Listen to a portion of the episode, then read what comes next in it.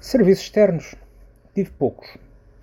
Mas há um que, que, é marcante e tem, digamos, vários capítulos. Se calhar é melhor até dividir a história em dois ou três capítulos. O serviço externo que eu vou contar é um serviço externo que aconteceu com duas referências. Uma delas, Engenho Matias Ramos, e a outra, Costuma. Isto porquê?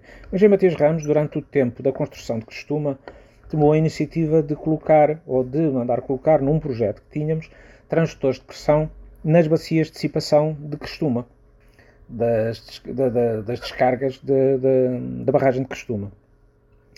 E depois quis uh, lá ir, portanto, os transdutores foram colocados, os cabos foram passados para cima, para, para hum, a zona das salas de, de, de, comandos ou de cada um dos pilares, já não, já não me recordo bem uh, a situação, e os cabos chegavam lá acima em pontas e, portanto, nós teríamos que ir lá ir uma, uma altura e fomos com ele testar a ver se os transistores estavam a funcionar.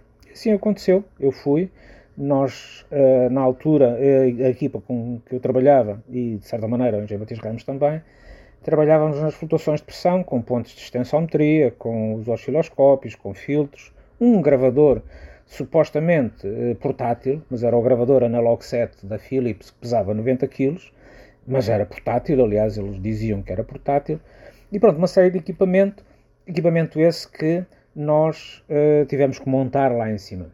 Numa das alturas em que lá fomos, e provavelmente em que montámos mais coisas, aconteceram algumas peripécias, entre elas que eu não conseguia pôr aqueles transistores a funcionar e, desesperado de alguma forma, eh, desliguei os, os, cabos todos para verificar se era do equipamento, se era dos cabos, se era da transmissão, se fosse do que fosse, ou se era ruído.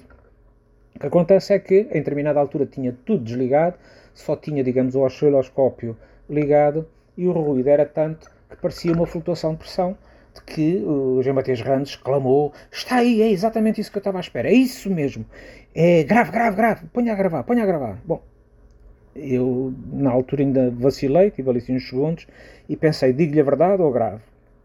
E a verdade era que, de facto, os cabos nem sequer estavam ligados às pontes de tensometria, porque eu tinha desligado tudo para ver. Portanto, aquilo era tudo ruído e era um ruído que vinha, provavelmente, ou de, de alguma bomba hidráulica ou eventualmente até dos geradores da, da barragem.